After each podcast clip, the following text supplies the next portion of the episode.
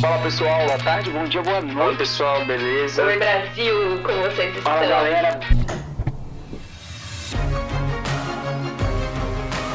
Sejam todos bem-vindos ao Coletivo Space Podcast.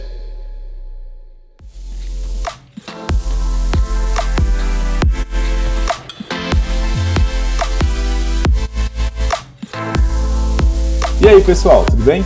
Episódio de número 13 do Coletivo Space Podcast.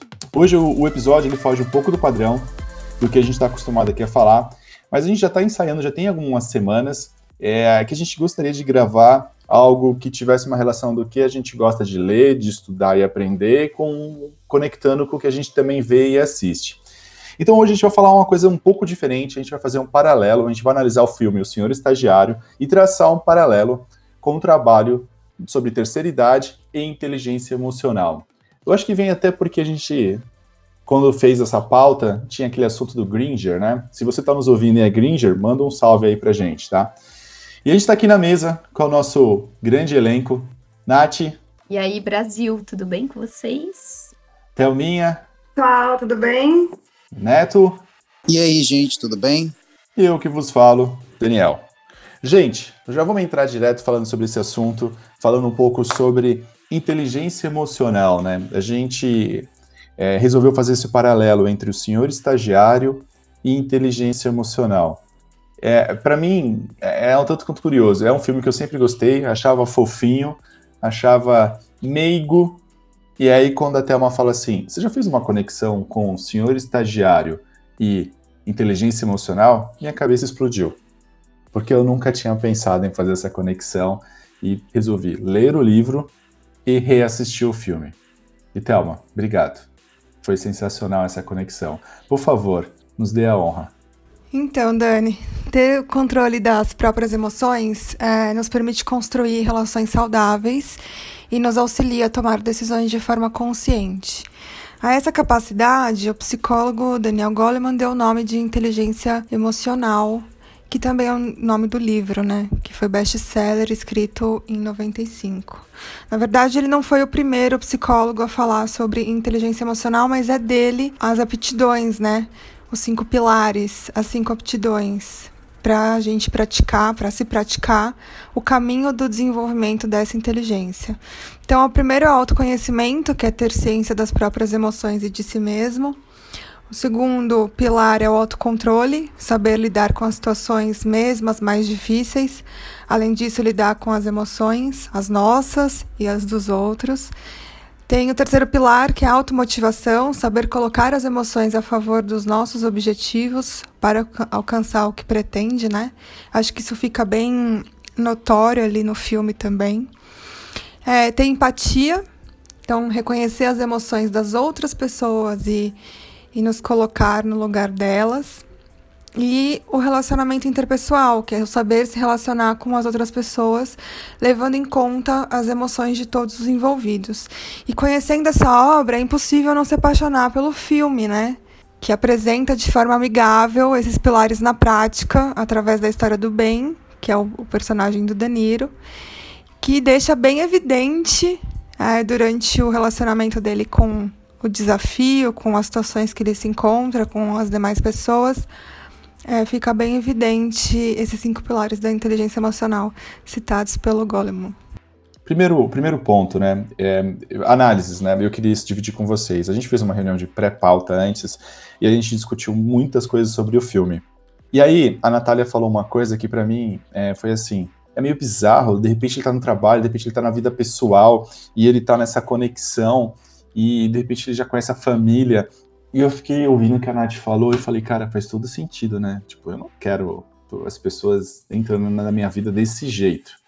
Só que no livro de inteligência emocional, ele fala, ele fala de quatro competências, né, que são importantes para um bom líder. E uma dessas competências é ligação pessoal, é a arte de se relacionar. E aí, esse cara ele fez uma parada tão animal que ele tá na casa da pessoa tomando café com a filha. Essa é a parte que levou mais a sério, né? É, mas eu não pude deixar de reparar o quão rápido foi isso. Ok, é uma obra, então a gente releva isso. mas era um estágio de seis meses, de seis semanas, né? Então era super curtinho e de repente, gente, ele já tava dentro da casa da mulher. E aí, numa relação tão rápida assim, né?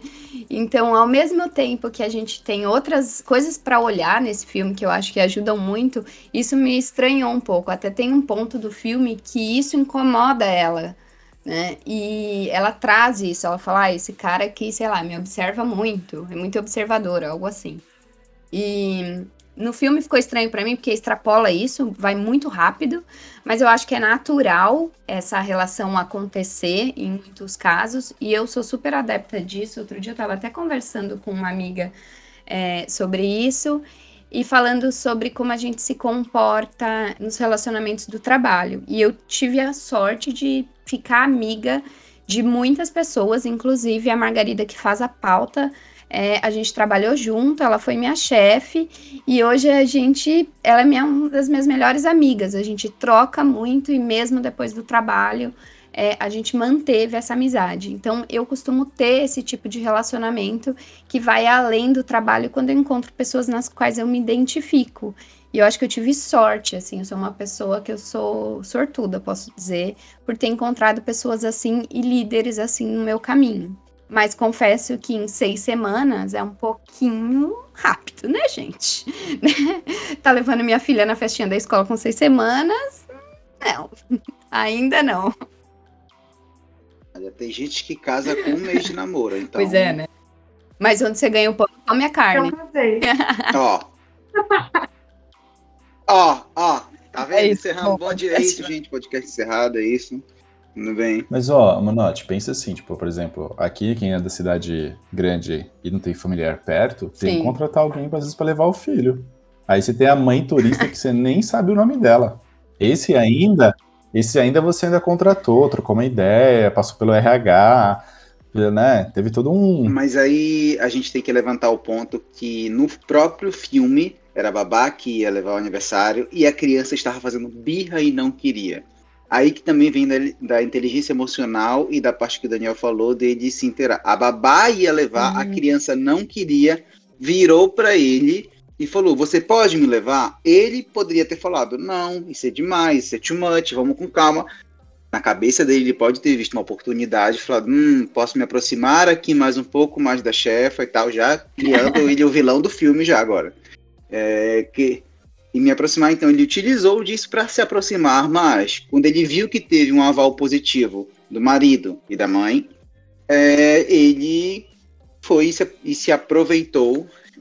lancei aspas aqui para os ouvintes. Ele se aproveitou e utilizou dessa oportunidade. Então, tem todo um contexto onde ele era babá que ia ser levado, e também, como a gente conversou na pré-reunião, que existia também a predisposição de a falta de uma figura paterna e materna que acho que a protagonista viu nele. Acho que a gente pode começar o filme do começo, né? Como ele entra na empresa. Eu acho que isso é uma é. boa. Uhum. A gente começar assim. Qual é a porta de entrada? Qual é a motivação dele? Afinal de contas, ele é um senhor de 75 anos, né? Seus 70 e alguns anos, né? que está fora do mercado de trabalho. A esposa faleceu e ele se viu é, perdido. Né? E essa foi uma oportunidade que ele encontrou para voltar a se relacionar com pessoas fora do núcleo familiar. Que eu acho que é uma coisa muito difícil quando você vai ficando mais velho, né? Porque você acaba, depois que você aposenta, você passa a se relacionar com o seu núcleo familiar, e é isso, porque né, você não sai mais, tal. Então ele viu nessa oportunidade uma oportunidade de se sentir produtivo novamente e também é, se relacionar. Então, acho que a gente olhar esse começo é importante.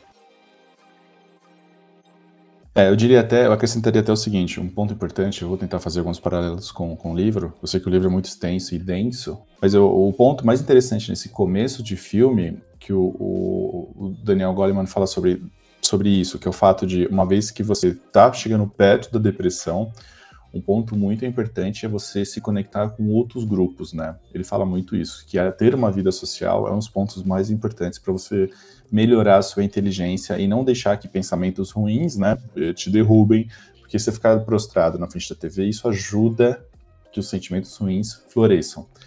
Então é legal que você, ele mostra uma jornada dele nesse processo de procurar esse lugar dele social, né? Então ele frequenta Starbucks ou uma cafeteria X, ele viaja com as pessoas, mas ele não consegue se encaixar nesses e grupos, mas me ele dar não um deixa dado, de tentar, né? é, vou trazer um dado aqui, que é, apesar da depressão ela ser associada muito a pessoas mais jovens, o IBGE fez uma pesquisa em 2019 e a depressão atinge cerca de 13% da população entre 60 e 64 anos, que é a fase na qual as pessoas começam a se aposentar. Então isso é uma coisa muito real, assim, ela perde o seu lugar no mundo, né? Como que ela faz isso? E é ainda mais forte para os homens, porque é, existem muitos grupos, centros de convívio e atividades mas pelo que eu estava pesquisando, elas são muito voltadas para mulheres. Então você vai fazer atividade de bordado, de costura, de pintura, que são coisas é, com um olhar muito mais voltado para a mulher, que a mulher já está acostumada a fazer. E um senhor já não se encaixa nisso, ele não quer fazer um bordado. E as opções para o homem são ainda menores. Então, esse número de pessoas com depressão na fase idosa é muito maior entre homens do que entre mulheres. Mas eu não diria nem que é como talvez a sociedade trata, que isso é um ponto importante, Nath. E assim, eu não vou lembrar da onde é o dado, mas é uma, é uma brincadeira que eu já fiz com meu pai algumas vezes, que é, é sempre que a mulher morre primeiro no casal, a probabilidade do homem morrer dois a três anos depois é muito grande. E não é que ele morre porque ele está doente, é que ele fica tão mal ele fica tão depressivo que ele acaba morrendo junto, né, nesse processo. E aí, qual é o ponto e o pilar? E por que, que a mulher talvez se proteja mais? Porque a mulher, ao longo da sua vida, ela cria um núcleo social. Então, ela tem as amigas, ela tem pessoas que ela se relacionam, enquanto o homem, ao longo do tempo, ele vai se fechando, ele vai se fechando, vai se fechando. Então, quando a mulher morre, que é o último vínculo, vai, que ele tem ali, ele se vê, tipo, nesse ponto de, e agora? não tenho mais, não tenho trabalho, não tenho minha mulher, não tenho nada. E tanto que eu brincava com meu pai, eu falava, pai, ó, começa a procurar amigo aí, cara, que se, se a sua mulher morrer primeiro que você, você tá na merda. Eu sempre brinquei isso com ele, principalmente por causa desses dados, e comprova isso, né? O homem não, não se aceita em, em como é que eu vou para um asilo, né, ou para uma casa de convivência? Jamais. Não, eu sou útil, eu sou, eu sou ainda, ainda posso produzir. E aí começa esse esses problemas. Mas enfim. Queria dizer que tendo o autoconhecimento é justamente a gente ter ciência das próprias emoções e de si mesmo, né? E ele fica animado logo que ele vê a oportunidade de estágio e ele nem, nem faz nenhuma resistência né, a, a se candidatar e a passar por, por esse desafio. Então, foi a primeira, minha primeira identificação é que ele estava consciente, tinha consciência de si mesmo, por isso relata tudo que ele já, já tinha viajado, etc. Então, você vai trazer que esse foi o primeiro, o primeiro pilar que eu identifiquei logo no, no início do, do filme, porque quantas vezes a gente é, até deseja alguma coisa, algum desafio, e já coloca todos os obstáculos na própria mente, né? A gente nem precisa de ninguém. Ah, isso aqui assim, aqui assado, pode ser. Né? Cria vários futuros paralelos, é, cria as variáveis e muitas vezes pode inclusive se se auto-sabotar, né? Por conta de. Então, ele não pensou, eu sou um senhor de 70 anos. Ele disse: olha, tem uma vaga aqui que é para terceira idade, eu tô na terceira idade, não sabia como gravar o vídeo, foi atrás de, de pedir ao neto. E feliz, né? E motivado desde o primeiro momento. Isso é legal porque, é, como as empresas, elas não têm, não se preparam para poder receber é, pessoas mais velhas no mercado de trabalho.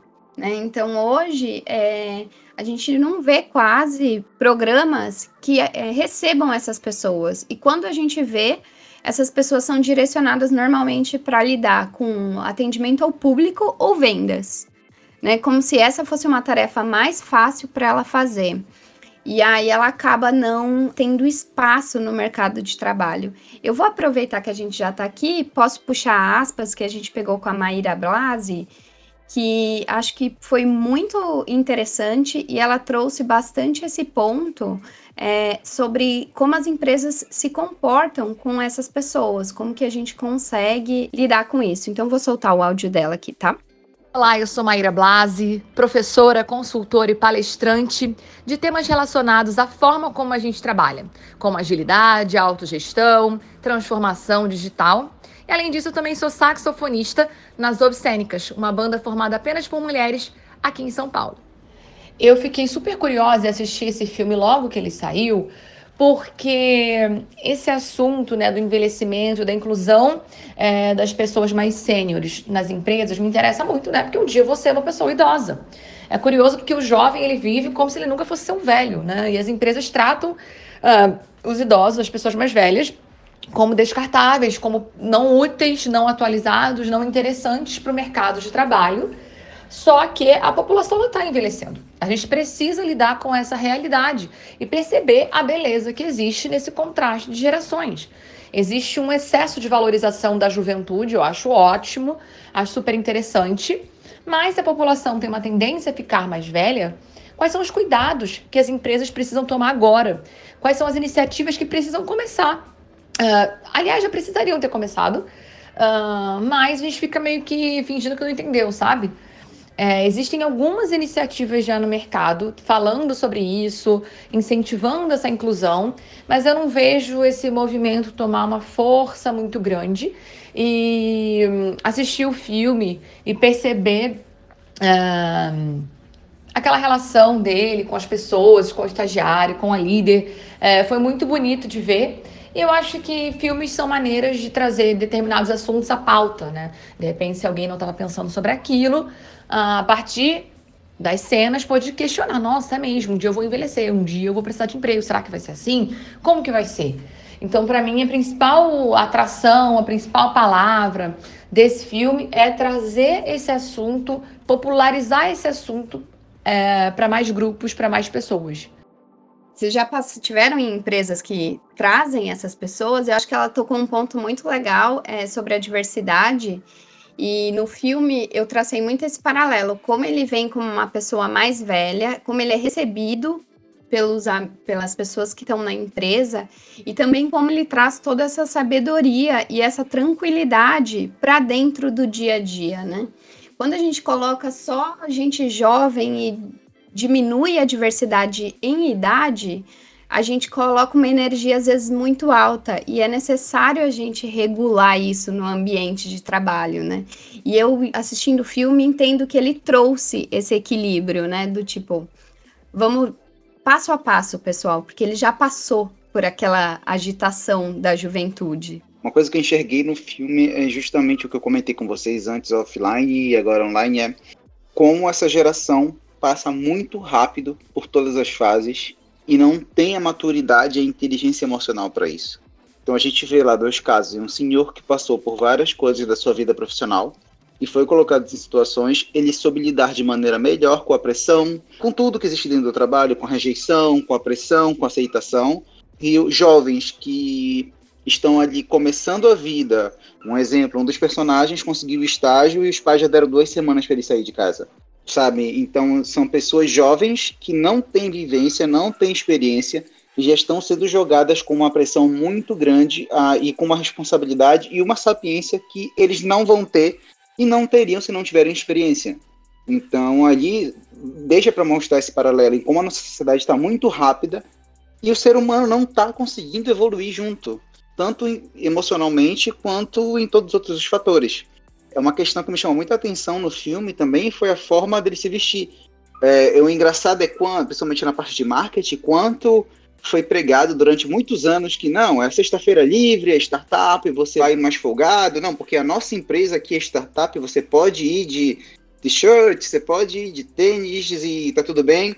E a, hoje em dia, se você for parar para ver alguns executivos, como todos estão vestidos, como o senhor estagiário, todos de blazer, externo para passar uma, uma visão de que são bem-sucedidos, que estão bem na carreira, e até hoje em dia, se você for para ver, recomendam que essas pessoas estejam bem vestidas, que elas se portem bem, que elas se comportem, ou seja, eu acho que acabou tendo uma mistura de visões é, durante muito tempo.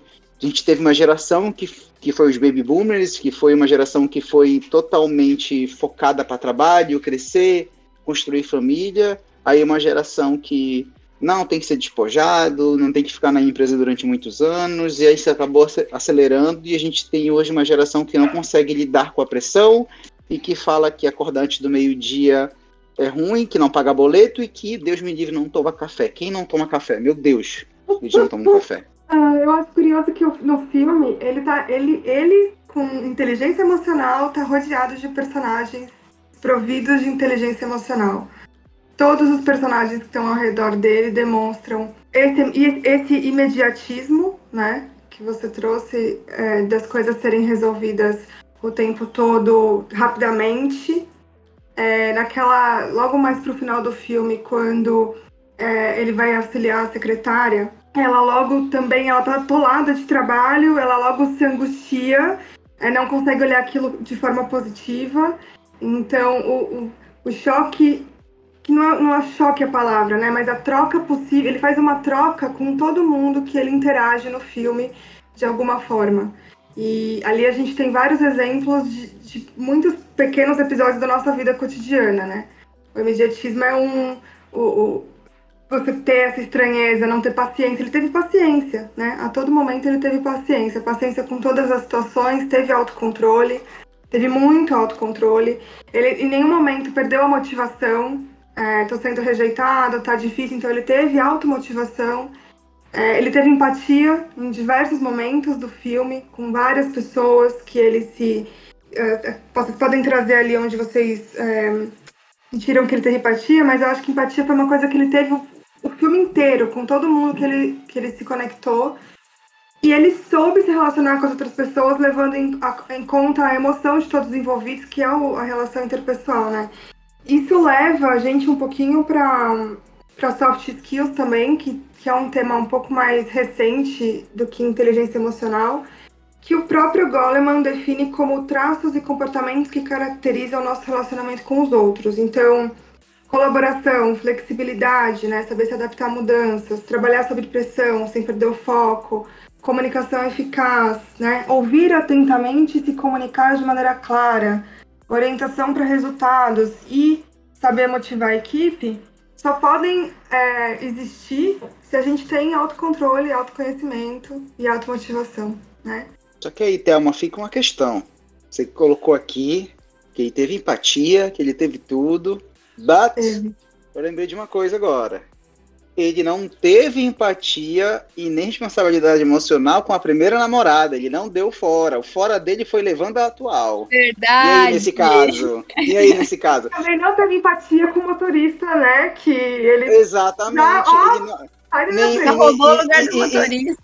Ele roubou o lugar do motorista. Ele, na, numa cena do filme, ele fala.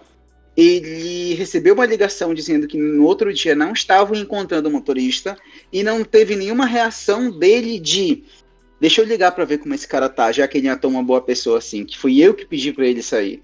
Ou seja, será que ele só age com empatia com quem vai levar alguma coisa para ele? Aí podem, é, aí podem falar, Aí podem falar assim, não, mas os colegas de trabalho, ele tá construindo um ambiente saudável para ele ali. É por isso que ele tá agindo bem. Não, eu queria te dizer ele que. É um vilão, ele é o vilão, ele é o vilão. Não, não, eu só vou te dizer o seguinte: ele usou a inteligência emocional a favor dele. É isso. Sim. Desde o início Sim. do filme. É, eu, eu, eu, eu, só completaria que em nenhum momento a gente está falando que o, a inteligência emocional tem que ser construída para os outros, né? Não, não. A gente está falando, a gente, o que a gente está falando de inteligência emocional é como é que eu sobrevivo a esse universo caótico da melhor forma possível, criando, é, criando conexões positivas e melhorando o meu entorno. Acho que esse talvez seja o ponto principal.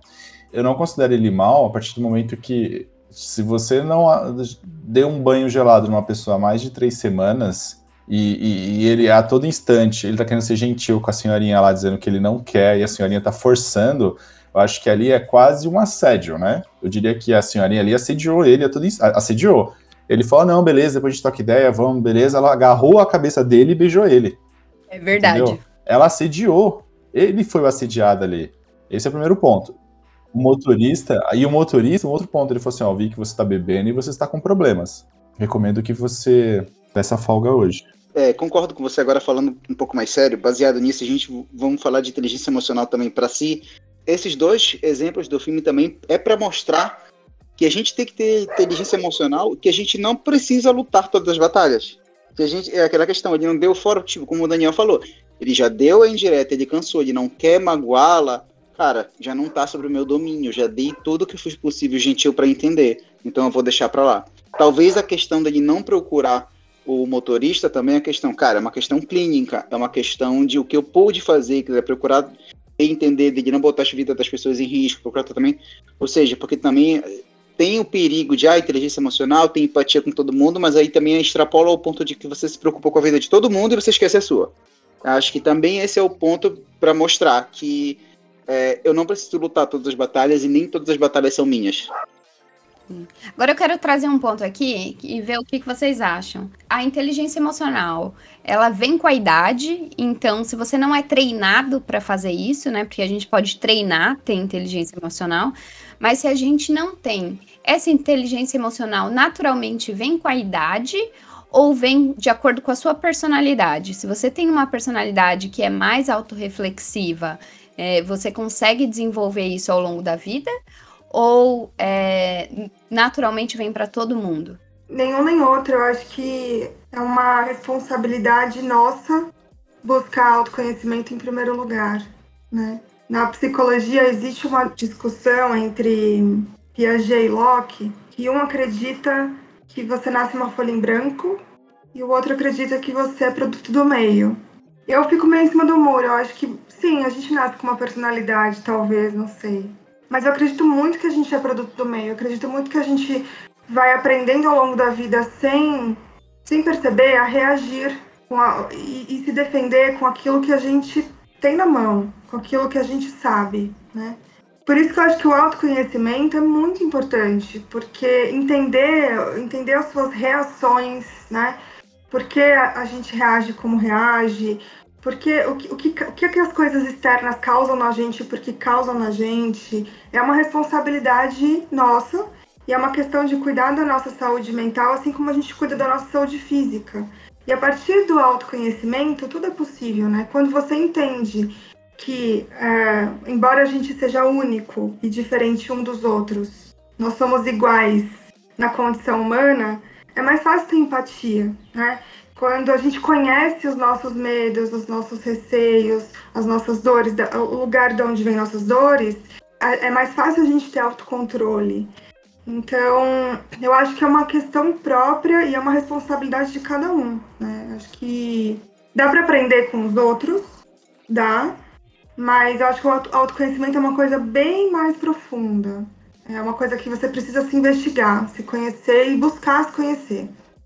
É, eu complementaria talvez. É, eu concordo também com a Thelma. Eu sempre acreditei que, na maioria das vezes, você é fruto do meio, né? É, acho que tem essa, essa discussão, né? O, todo homem nasce, nasce mal, ou todo homem nasce bom e a sociedade o corrompe, ou todo homem já nasce mal e a, e a sociedade o molda. Sei lá, uma coisa assim, mas basicamente é um, é um filho da mãe um, um filho escroto e, vai, e a sociedade vai tentar controlar a escrotidão dessa pessoa, e outro é uma pessoa boa que a sociedade vai deixar ele escroto. É, basicamente é isso. Mas uma coisa que é, eu acho que é legal que o filme traz é a relação de como uh, ele, ao longo do tempo, foi se autoconhecendo, né? Eu acho que isso é uma coisa que vem com o tempo, você não nasce com tudo isso.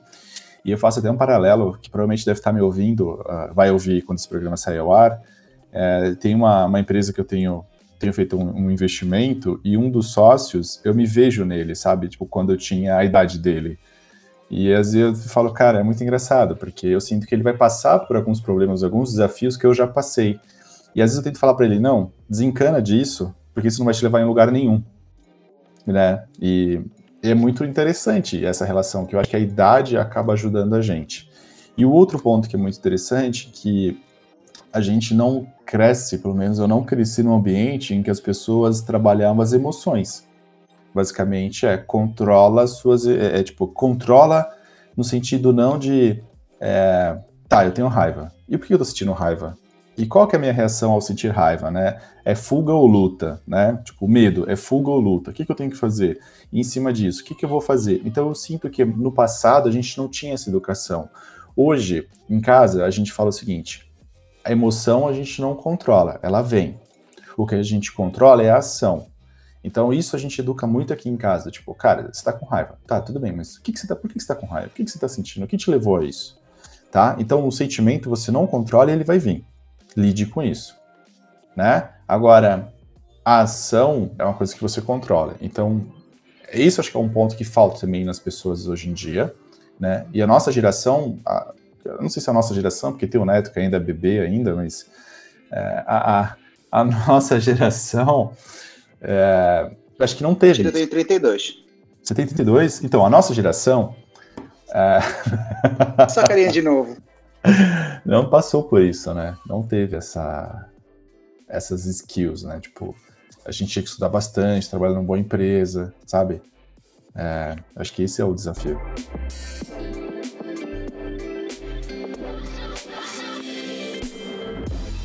Dani, eu queria falar sobre o que você trouxe, né? A emoção vem. É muito importante deixar a emoção vir, porque eu, eu, eu te digo que por conta de histórico, criação, ou outros tipos de criação, né? É capaz de uma criança crescer e virar um adulto que não sabe nem, nem nomear as próprias emoções, né? E eu acho sim que a, a gente tem aí a vida com 70 anos é, eu, eu, vou, olhar para alguém como eu e vou ter essa sensação que você teve, mas eu também conheço pessoas é, nessa idade que ainda não conseguem nomear seus sentimentos. É, por isso que a terapia é uma coisa tão importante, né? Eu tinha. A minha família é descendente de alemão com italiano e, e a minha avó era muito severa, assim, eles tiveram toda uma criação muito dura. Todas as mulheres da família eram muito nessas né, mais, mais velhas. Eu chegava, tinha gripe, tinha, chegava da escola com gripe, com febre, é, na casa da minha avó, e ela dizia assim, reage. Levanta vai tomar um banho, desse jeito você não vai, você não vai se curar. Reage, né? Então a gente teve um, um, um background de reaja, reaja. É, não importa né, o que você tá... Então, acho que muito vem também da criação, e é importante. Por isso que a inteligência emocional também, eu não sei se é, a gente falou um pouquinho disso na pauta, é muito importante também olhar para as crianças, para a educação, em como educar os filhos, em como é, incentivar que as emoções realmente apareçam, né?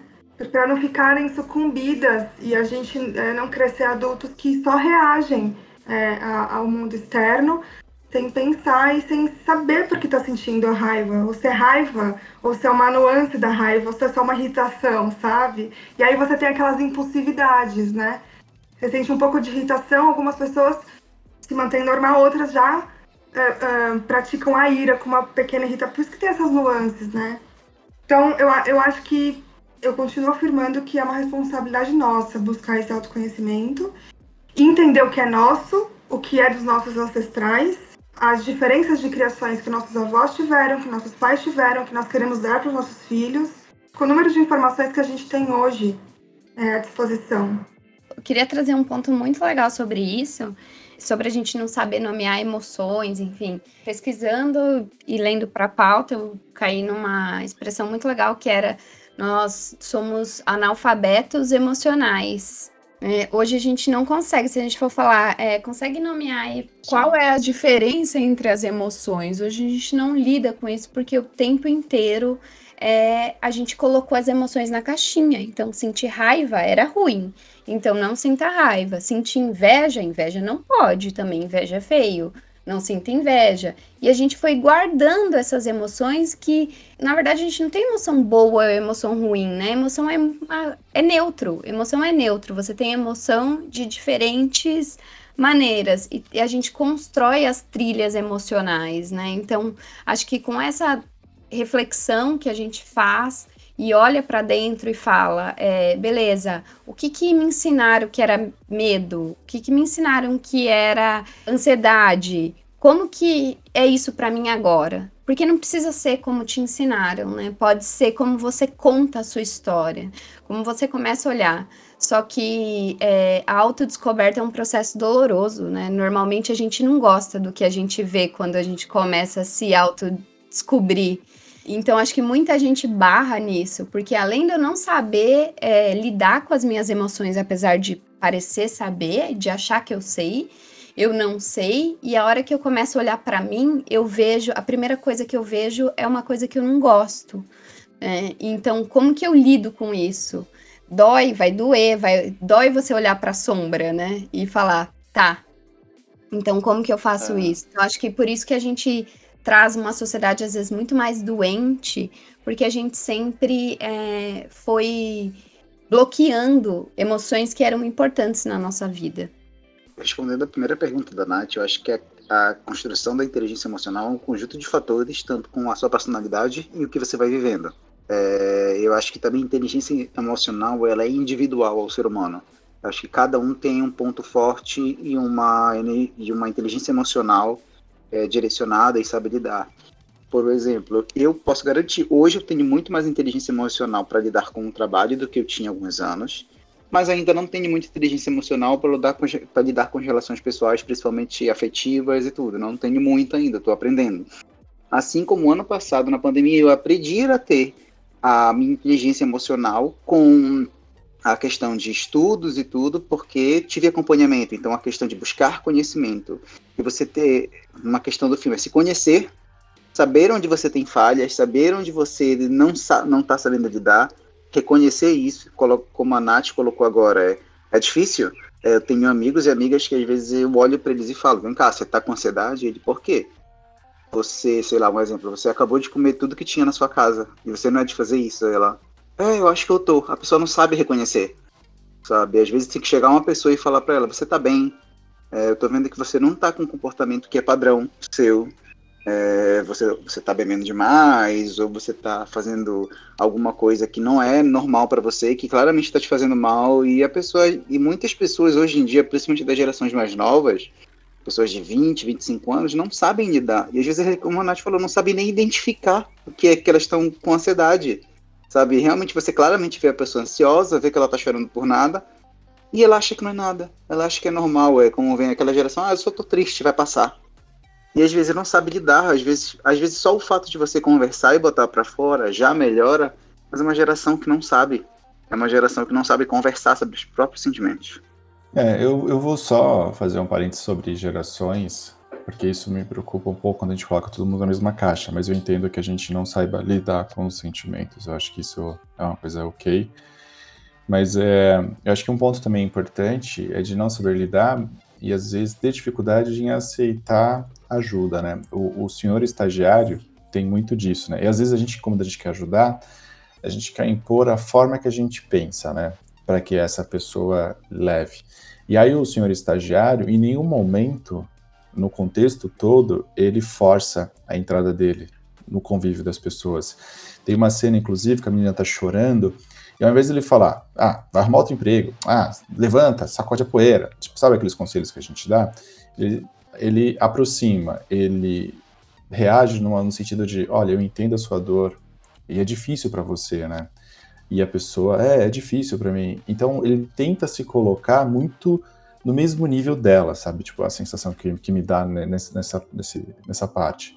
E depois que ele acolhe, é a hora talvez que ele dá algumas pitadas do que pode ser feito.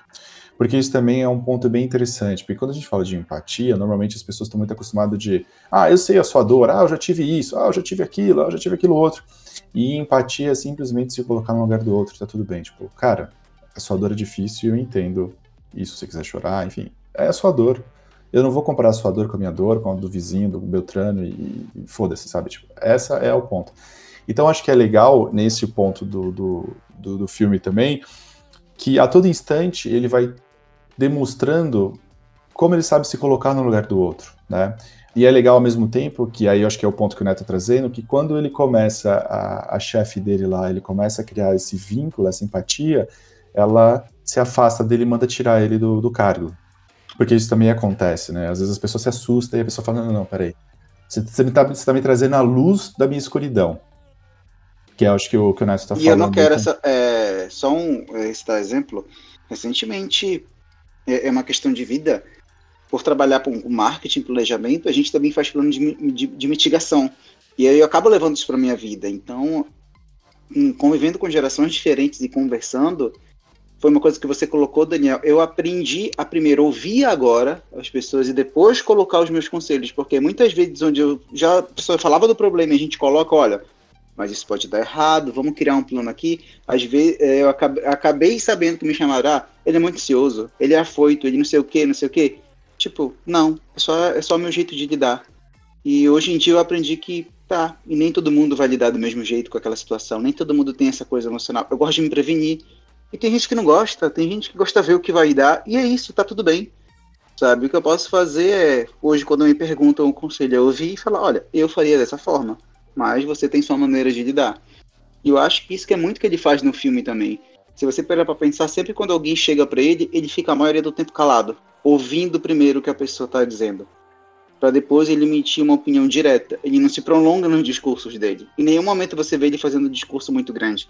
Ele é pontual. Até no último discurso do filme, o discurso dele é o quê? Um parágrafo que ele fala: olha, vai lá, você construiu isso, se você sair, a empresa não vai ser sua, tô sendo direto, é isso. Ponto. Então, desculpa, spoiler, gente. Então. Aí, sabe, spoiler, acho... spoiler. spoiler. Se você tá aqui, você devia ter lido o filme. Então, pega esse spoiler aí. Então, eu acho que é, é, é como você estava falando, é muito uma questão de quando a pessoa ela é confrontada com os problemas dela, quando ela não quer, quando ela não pedir para ser confrontada, causa essa repulsa. E isso é muito normal. E cabe da gente também aprender a lidar com essa repulsa. Não é porque a gente está construindo uma inteligência emocional que a gente vai se achar o Buda e que todo mundo tem que aceitar nossa sapiência. Não a nossa sapiência é pra gente. É como a gente colocou, nossa inteligência emocional é pra gente, não é pros outros. A gente não controla a emoção dos outros. É, se vocês me permitem, eu faria só um paralelo sobre essa questão de jogar a luz com o mito da caverna, né? Que eu acho que ele é sensacional. E até fechando essa parte da empatia, quer dizer, é, fechando a minha parte né, dessa empatia, é interessante entender que depois de, de, de ouvir, ler o livro, é, uma coisa me chamou bastante atenção, que a empatia é um processo de construção, né? Então não é uma coisa que acontece da noite para o dia. E muitos não têm essa empatia. E é bem interessante que, desculpa, né, você ouvinte que é fã do Bolsonaro, hoje eu, depois de ver inteligência emocional, para mim ficou muito claro porque as pessoas ainda apoiam o Bolsonaro. É uma simples falta de empatia, é isso. Por mais que você diga eu tenho empatia, não tem, sabe? Ou se você tem, talvez você não consegue se colocar no lugar daquela pessoa que está sofrendo demais com aquele governo, sabe? Tipo, talvez. É, agora falando em voz alta, talvez eu esteja errado, mas enfim, é a vida. é, amigo. É, eu queria é defender. Não, não, não, Dan. Eu não, até Dan, poderia tá defender, mas não consigo. Então vou me abster. Não, não, agora, vou, vou, citar outro exemplo. Você está certo. Eu acho que não precisa a gente colocar o exemplo de Bolsonaro. É, mas é o exemplo de situações da vida. Eu acho que é, muita gente confunde empatia com eu tô entendendo o que você tá passando. Eu acho que tô entendendo o que você tá passando é uma coisa e você ter empatia é outra. Quantas vezes eu já vi acontecendo pessoas que foi colocar a situação da sua vida num grupo de amigos. Olha, eu tô passando por isso, isso, isso, isso. Pessoas que falam, entendo, mas acabam pressionando a pessoa a tomarem outras decisões. Às vezes a pessoa tá confusa, às vezes a pessoa não tá é, como posso dizer, a fim de tomar decisão nenhuma. E tudo bem. Quem desabafa só quer ser ouvido. É, Ele só quer, quer, ser ouvido. Às vezes não quer que, que o outro que está ouvindo arrume a nossa vida e dê todos os caminhos, as pedras e cinco soluções. A gente só quer que um, ouvido. Né? É isso, então. Alguém que isso nos abraça e diga, nossa. É, tá tudo bem tá aqui. Tá tudo bem. Me dá um abraço é, então... aqui, sinto muito, tudo passa na vida, tudo é transitório, fica bem. É, eu tô aqui, então... se precisar de novo, ok, sabe? Então é que eu digo, muita gente. Muita gente não sabe o que é empatia. Muita gente não sabe. Não acha tá. que empatia, acha que empatia é meter o bedelho. Olha, eu tô aqui contando meu problema para você, esse é meu problema. E é isso, eu só quero desabafar. Aí a pessoa já vem logo com 30 soluções e, cara, eu não quero nenhuma. Eu só quero curtir minha fossa. Deixa, eu sou triste. Alguém assistiu aí o meme do Eu Sou Triste, que fala pra mãe? Eu sou triste, mãe, eu só quero ser triste. Então, tipo, é cara, às vezes eu quero. Eu só quero curtir essa vibe. Deixa que depois eu, eu tenho meu tempo, depois eu penso nessa solução desse problema. E, e sabe, Neto, eu acho que tudo se agrava muito quando a gente tem. Nesse momento, é, talvez as pessoas estejam se sentindo numa necessidade extrema de abrir a câmera do celular e opinar sobre tudo e qualquer coisa a todo momento, é, de forma ágil e rápida para não perder a trend, para não perder a onda, o que é muito perigoso porque você tem muitas pessoas no processo de falar e falar e falar e pouco no de refletir, né? Então a gente está vivendo através das redes sociais, através dessa liberdade toda de expressão, esse caos, na verdade, é um retrocesso muito grande no, na conversa, no diálogo, né? Eu antes de refletir o porquê você fala, de onde fala, é, do seu contexto, para que tenha um diálogo, para que a gente tenha uma troca rica, é, eu acabo já emitindo uma opinião a respeito daquilo, da forma como aquilo bate em mim e me gera o meu gatilho. E assim a gente vai tendo as conversas mais importantes da sociedade acontecendo dessa forma. Exato. Eu acho que cabe até outra uma pauta de programa, é o excesso de informação. De eu estou sentindo que a sociedade está desaprendendo a entender informações e está só absorvendo. Aquele famoso lê um monte de livros, mas não aprende nada sabe? O cara que lê livros, estante, mas o cara não absorve nada, ele só lê, sabe? E existe, existe isso, eu acho que é está acontecendo a mesma coisa, principalmente nas redes sociais. A gente recebe uma enxurrada, posso falar alguma coisa aqui que vai, pode comprometer um dos meus empregos, mas, tipo, já tive cliente que chegou aqui e, e falou, vamos falar desse tópico que é super polêmico, mas é porque está em, em alta. E eu fiquei, tá, qual é o intuito? Não, é só porque está em alta. Ou seja, a pessoa uhum. não ela recebeu a informação, ela não conseguiu absorver a importância daquilo e só quer jogar para estar tá no momento, na trend. Então, será que a gente está preparado para absorver mais informação do que a gente já está? Que a gente já tem? Aplicando... Chega de dancinha no TikTok. Chega. Aplicando um pouco, talvez, de empatia. o, o, o Vamos falar sinto... como as pessoas se sentem. Né? A empatia é, é ver um do outro. Aí chega o neto no final, de fecha a é. conversa, chega de dancinha do TikTok, viu? Chega de dancinha do TikTok, pois é. Tá bem, é... viu, amigo? A inteligência emocional tá. É, Nenhuma, zero. Eu nunca falei que tinha. O, o, que, o, o, que eu ia dizer só, gente, é que, por exemplo, é, essa coisa da empatia, eu acho que não tá ruim para uma geração. Na verdade, eu acho que tá difícil para todas as gerações no momento que a gente está vivendo uma transformação global na forma de trabalho, na forma de se destacar, na forma como a gente interage com as pessoas, a gente está vivendo uma pandemia, é, a gente está vivendo alguns governos malucos, então tem muitos pontos de contato acontecendo, sendo que não fomos preparados para tudo isso, sabe? A gente não foi. Gente, é, eu já vi vários estudos falando sobre o quanto somos sociáveis, de forma boa ou ruim, sabe? o humano é feito isso, a gente éramos tribais, sabe? Então a gente sai cada vez mais do nosso lado primitivo e vai cada vez mais para uma sociedade que nos impõe algumas coisas na qual a gente não está preparado. E aí a gente tem uma sociedade vivendo, um, um, grupo vivendo mais de expectativa de vida do que o outro, do que não tinha antes. Então, sei lá, quando era criança, 40 era uma pessoa velha, hoje 60 é jovem, eu tô vendo 80 como jovem. E aí a gente tem encavalamento de de gerações dentro de um, de um mesmo espaço, falta de emprego, né? Então é todo um contexto grande que às vezes é difícil chegar e falar assim, ah, porque essa sociedade é isso, ah, essa geração é isso, aquela geração é aquilo, essa geração é aquilo outro, aquela geração é aquilo outro. E a gente ainda tem junto uma tecnologia que dentro do nosso cérebro ele vai dando docinho, né? Então cada vez que eu recebo um like, cada vez que alguém faz um comentário, então olha que muito louco a gente pensar nisso tudo e a gente chegar e falar assim, ah, essa geração, tipo, ser chamado de Gringe. Cara, aquilo, eu não sei se é porque eu sou talvez apático a isso, mas, ah, Gringer. Ah, tá. Você quer me dar um nome? Gringer, tá bom. Quando eu reduzir o consumo de carne, ah, você é reducionista. Você quer me dar um nome? Tá bom, me dá um nome. Isso vai te fazer melhor? Tá bom, mas, tipo, isso não me afeta. Porque... Sociedade do rótulo. É, é porque eu entendo que a partir do momento que você me dá um nome, é que você talvez quer ser parecido comigo ou você quer ser do tipo de algo diferente, ou você quer, ou você tá me dando um nome para dizer que você é melhor, sabe? E eu esse... acho que é mais isso, Dan.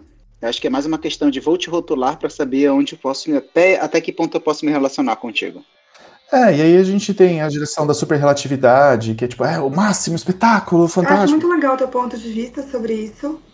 Acho, acho também que a gente está vivendo, várias gerações estão convivendo como nunca antes. Mas eu fiquei um pouco incomodada com essa história, porque é, longe de mim querer fazer uma guerra de gerações, né? Mas a minha geração olhava a geração anterior com muito respeito. Tinha vergonha alheia de nada. Era uma inspiração, sabe? Depois você vai entendendo que muda-se só. E olha que gente, eu tô falando de uma geração anterior à minha, que tinha outro tipo de vida, outro tipo de sonho, outro tipo de objetivo. É, mudou muita coisa da geração anterior à minha para minha. E a gente teve muito muito respeito. Eu não, não nunca tive a tal da ladaueira por ninguém, sabe? Nem dos mais novos, nem, nem porque entendo as novas modas que chegam e nem tenho dos mais. É, dos que vieram antes de mim e dos que antes de antes. Então eu fiquei um pouco incomodada porque todo mundo tem muito para aprender e muito para ensinar, né? Com todo mundo. Então não acho que foi uma, uma, uma simples brincadeira, mas também não acho que foi uma, deveria ter sido uma coisa tão séria mas esse ponto me incomodou, sabe? Eu acho que alguma coisa em mim que eu ainda não, não identifiquei, que eu ainda não soube nomear, é, não curtiu muito. Eu não me senti ofendida, porque a gente sempre zoa quem é mais velho, né? Quando a gente falava, essa piada é piada de tiozão. A gente tá zoando o mais velho. O problema é que o tamanho, a proporção que as coisas tomam hoje em dia por conta da internet. Né? Então, uma pessoa fala que é um pouco mais influente, o negócio começa a tomar uma proporção, uma proporção, uma proporção tão grande que foge do controle às vezes. E aí começa a misturar é, coisas que não tem a ver. Né? Mas a gente é, tem piada de tiozão. Tem o cabelo chitãozinho chororó que era brega pra caralho, gente. Me desculpa, aquele cabelo era um horror. Eu não posso falar que era. Mullets, pochete, coisa fala. tiozão. E pochete, por exemplo. Agora, eu sou uma pessoa que usa pochete. Porque adoro, é prático. E zoei a vida inteira. A pessoa, meu pai lá que usava pochete, zoava ele, zoava. E agora quem usa pochete sou eu. Então eu acho que a gente vai passando de geração e isso é natural que aconteça. Né? Então, agora a geração Z tá aí e tá falando, ah, isso aqui dá vergonha alheia, tal. Eu falo, espera chegar aqui na minha vez. Quando vocês chegarem aqui na minha vez, vocês vão ter uma outra geração que também vai fazer a mesma coisa. E tá tudo bem, né? Porque a gente é assim mesmo. E tem coisa que eu faço hoje em dia que eu faço, nossa, que, ver que vergonha, tia Zona. Não tô sabendo lidar aqui com a tecnologia. Não tô sabendo. E tá tudo bem. Ô, Nath, é shoulder bag. É shoulder bag, não é mais pochete. É... Então é isso, geração Z. Um dia vocês vão usar pochete. Fiquem ligados. Sim, e é maravilhoso. E não me voltem com essa porra dessa calça cintura baixa. Porque é um inferno. É verdade, é verdade. Acaba com querendo corpo.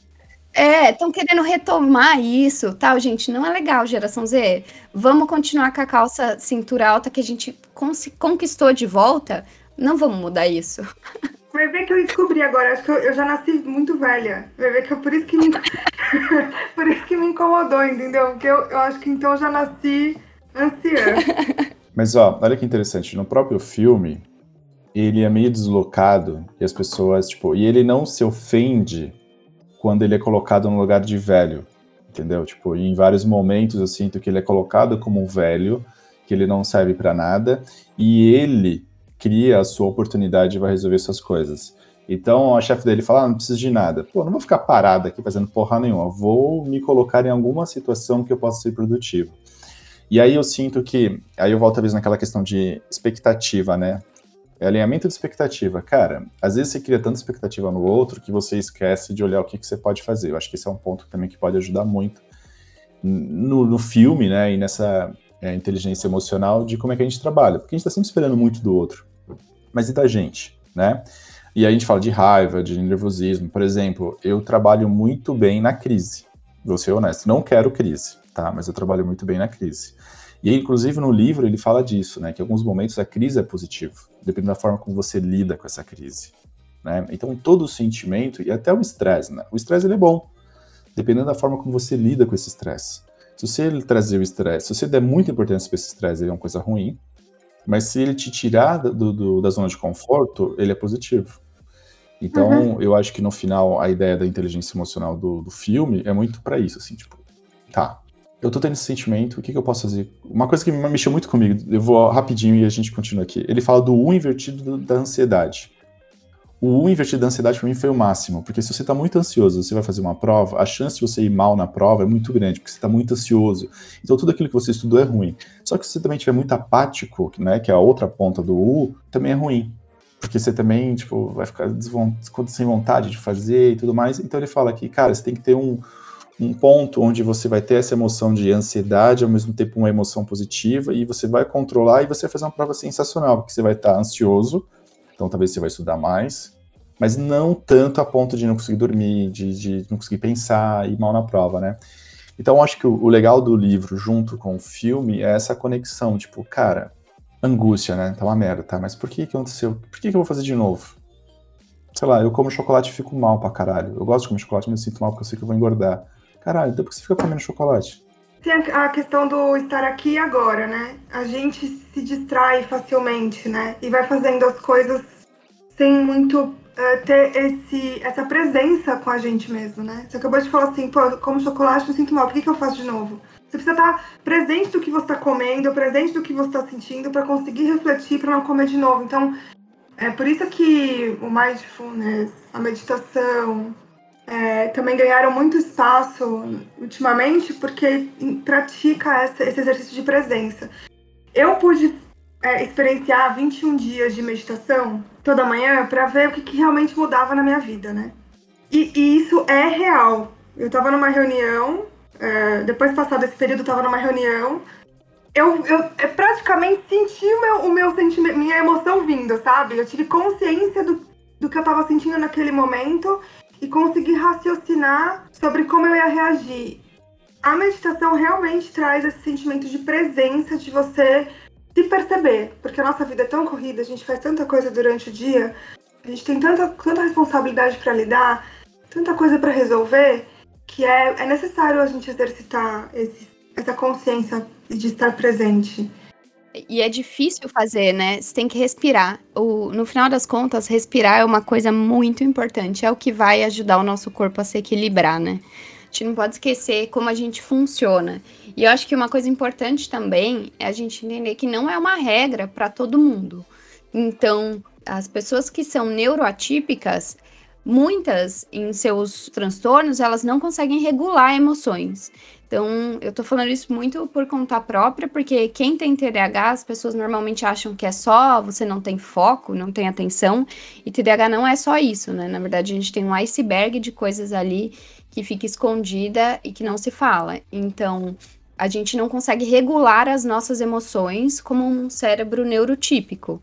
É diferente a maneira como a gente vai fazer isso. Então, as ferramentas que eu tenho que desenvolver para a inteligência emocional são aplicadas de uma outra forma, são outras ferramentas que vão controlar é, e vão me ajudar a controlar os meus impulsos, que eu não tenho hoje controle sobre eles. Então, como que eu faço isso? É muito legal é, a gente discutir esse tema e entender também a diferença entre cérebros. As pessoas têm cérebros diferentes que funcionam uhum. diferentes.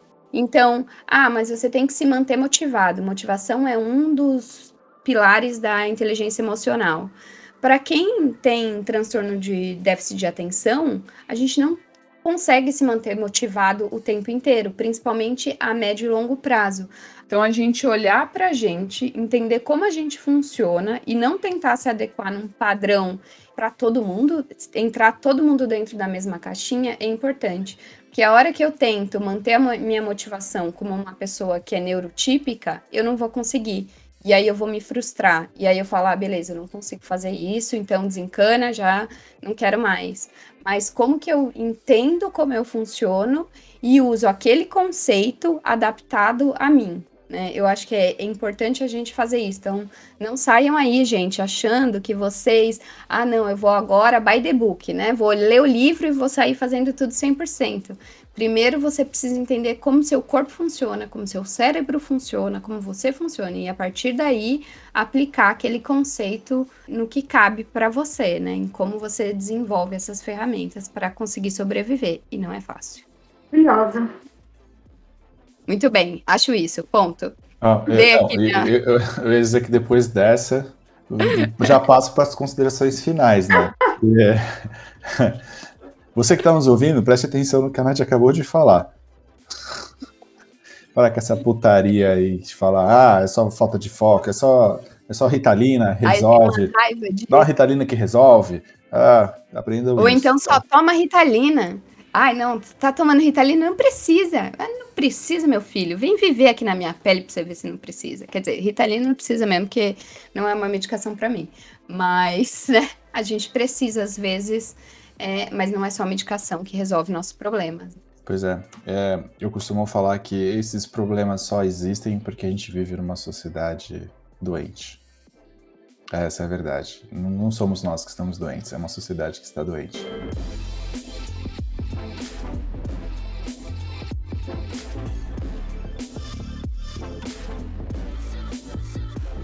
E depois dessa, dessa, dessa grande explanação de Natália, vamos para as considerações finais. Vamos começar por você, Natália, que já deu esse show aí de. Já fiz aqui minha consideração final, mas eu tenho uma coisa para falar sobre o Senhor Estagiário. É que, enfim, ele é um, é um filme muito legal e divertido de assistir. Vale a pena, a gente consegue traçar esse paralelo e ver comportamentos da inteligência é, emocional aplicado ali. Mas eu quero trazer aqui uma frase que a minha mãe sempre fala para mim e que eu acho muito engraçada, e que tem a ver com esse assunto de quando as pessoas ficam mais velhas e elas vão construindo esse autoconhecimento durante a vida, elas conseguem ser mais sábias às vezes. Mas o que a minha mãe fala, e é muito legal, é que o diabo, ele não é esperto porque ele é o diabo, é porque ele é velho. E é muito legal Uau. isso.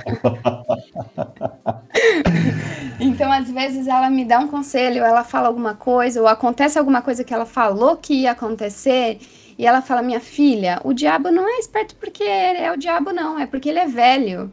E faz sentido, né? A gente carrega uma bagagem na nossa vida e que precisa ser levada em consideração. Massa, hein? Qual a sua consideração final, Thelminha?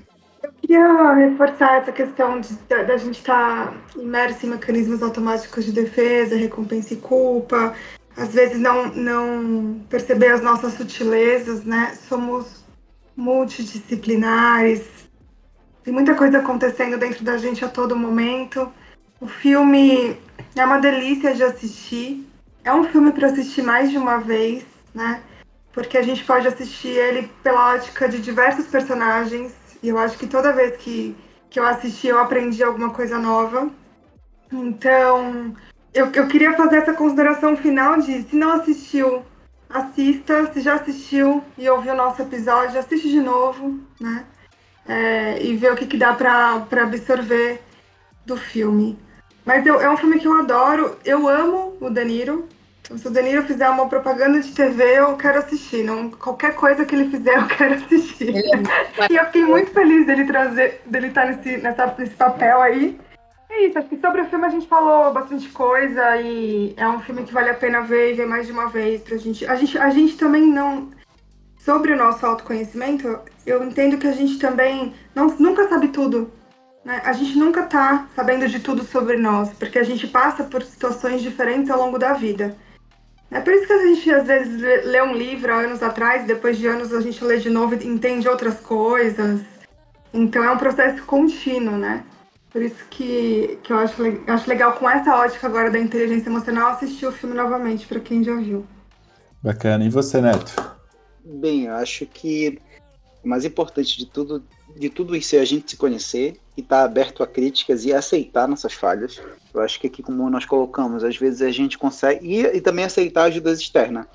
Eu acho que a gente também é muito fechado a quando fala de sentimentos e principalmente os homens é, não tem aquela conversa entre os amigos de vamos falar de sentimento, vamos falar o que está doendo, vamos falar o que está acontecendo. Então você ser aberto a seus sentimentos e aceitar eles e resolver. E talvez isso faça, faça você entender eles melhor. Isso pode te dar o mínimo de mínimo do mínimo do mínimo de um pouco mais de inteligência emocional e quem sabe buscar ajuda quando você precisa. Então é aceite seus sentimentos, aceite o que está ao seu redor, respire, como disse a Thelma, faça uma meditação, respire, olhe e você não precisa resolver tudo agora, mas também não vai deixar para amanhã. Resolve no teu tempo. Uau, bacana, hein? Resolva no seu tempo. Vou Vou anotar essa aqui. Quase parecida com a minha aqui, o, o, o Neto. A minha consideração final é que a vida é sobre a jornada e não sobre a, chegada. Com isso, a gente diminui a nossa ansiedade e vive o hoje e deixa de viver o amanhã. Sim. Certo? Eu acho que é isso. E aí, a gente vai para onde? A gente vai para aquela parte que tínhamos o um nome, não? Não. Temos o um nome aí, foi sugerido o nome. A Meg sugeriu o nome, mas por enquanto não usaremos o nome então. Né? É, como era o nome? Gente, a gente já sugeriu o nome para esse episódio, para esse quadro muitas vezes, mas tá muito difícil. Cada hora a gente Meg, qual que era? Meg está aqui na ligação com a gente, acompanhando é a produtora de pauta. Qual era o nome, Meg? Fale aí para os nossos ouvintes. Muito bem. Ó. Esse é o quadro agora. Então é isso. Esse é o quadro, gente. Aliás, Andrei, já coloca a Meg falando, tá? Por favor. E, e, aí, Thelma, qual que é o seu pode ver, pode crer ou pode ler? Pode ler. É bem voltado para o assunto de hoje, um livro chamado FUA, que é um guia das competências emocionais, de Luiz Burlamac. É muito interessante. É um livro que me ajudou muito. Gente, olha como tá meu livro, ó, cheio dos posts, das anotações. Esse livro aqui foi um livro massa que eu li. E tem uma frase nele que tem tudo a ver com a nossa conversa sobre contexto empatia, que é ver as coisas somente sob um ponto de vista é vê-las pela metade. Então, é uma única frase de um livro. Essa frase é muito boa, né? O livro, então, é muito, muito bom. Então, a minha indicação é esse livro aqui, o Fua. Olha, Bacana. boa. E você, Netão? Bem, eu não sou tão culto como vocês, eu não tenho lido muito, tenho só trabalhado, trabalhado, trabalhado e jogado videogame. Pode me ler, relaxa, pode que é o que ver, me faz. pode Então, a indicação crer. é jogue videogame, compre um joguinho. Recentemente eu comprei um clássico do Switch, um Pokémon Snap, que é tirar fotos de Pokémons por aí. Então tô me divertindo, tô me desligando do mundo. E isso é uma dica super importante. É, além de você resolver as coisas no seu tempo, cara, vai fazer o que tu gosta, relaxa, esquece os problemas. Os problemas são resolvidos na hora que tem resolvidos. Ou como eu digo, problema é resolvido em horário comercial. É de 8 às 6, de segunda a sexta. Final de semana, relaxa que tu não vai resolver nada. Essa é a minha dica. Boa. Boa dica. Boa dica. Você, Nath? Oh, a minha dica para esse programa, eu só dou dicas temáticas, né? Porque eu sou cringe, então dou dicas temáticas que gosto. Então, minha dica é o livro Comunicação Não Violenta, do Marshall Rosenberg, que é muito legal. A comunicação violenta, ela é, é super interessante, porque ela, além de ser uma forma... É, ela não tem ligação sobre evitar conflitos. Então, muita gente acha que quando a gente está falando sobre inteligência emocional ou sobre não se comunicar violentamente, a gente está falando sobre evitar conflitos. E é muito pelo contrário, né? A gente está falando sobre conflito. Né? A diferença é como a gente trata esse conflito. Então, o livro da comunicação não violenta e toda a teoria é muito legal. Tem um livro, tem vídeo, procurem por esse tema. E é super interessante e faz com que a gente comece a analisar as nossas relações e, as nossa, e a nossa comunicação de uma forma que crie conexão com o outro. Né? Então, todo mundo, de alguma forma, está querendo se conectar, mesmo quando você está brigando, você está querendo se conectar com o outro de algum jeito, né? expondo o que não está sendo atendido. Então, a comunicação não violenta te ajuda a trazer esse olhar de analisar situações é, e entender como você consegue se comunicar com o outro. Então, muito legal, essa é a minha dica. E a sua, Dani? Bom, a minha dica, é, eu não tenho visto muita coisa porque eu tenho virado sommelier de fralda, né? Então, eu tô nessa fase de trocar fralda e pôr criança para dormir e o tempo que sobra trabalho, né? Mas eu vou, a gente parou aqui, aqui em casa a gente gosta muito de alguns filmes para pensar e filmes para se desligar, né? E, e aí, aproveitando o tema, a gente assistiu A Guerra do Amanhã. Acho que é um filme bem legal, assim, pra você se desligar, sabe? É um filme de tiro, porrada e bomba, mas tem aquela historinha de, da família, da conexão do pai, o filho e tudo mais, a filha. Então, acho que recomendo. É aquele filme que você vai se desligar por uma hora, duas e vai, vai curtir. Rola ainda as piadas, né? Porque aqui em casa a gente fica brincando, eu e meu filho, a gente fala muito de buraco da minhoca, a gente fala sobre multiversos. Então, Guerra da Manhã, que só vai acontecer amanhã, mas se a gente assistir é, é, hoje, mas mesmo assim ainda é amanhã. Então dá pra você fazer, ficar fazendo piadas nerds em casa. E eu vou aproveitar e vou dar uma sugestão para vocês ouvirem, aproveitando que a Nath disse sobre o Diabo Ser Velho, me veio na cabeça uma música que eu gosto muito, que chama Sympathy for the Devil, que é do Rolling Stones, que basicamente ele vai contando, o diabo se apresenta e ele vai contando que ele já viu tudo nessa vida, ele esteve presente em todos os momentos. Então, é, só reforçando talvez o que a Nath falou sobre o diabo ser velho, né? É... Aliás, quero te falar, é, vou aproveitar te falar, eu assisti a Família Mitchell e a Revolta das Máquinas, que você deu de dica esses dias aqui num programa, e é muito legal. É super divertido, foi um... Meu, adorei, então valeu a dica aí, que eu assisti e amei. É muito legal, né? Muito legal. Eu também me diverti. Bom, gente, é, agradeço a todo mundo que ficou até aqui.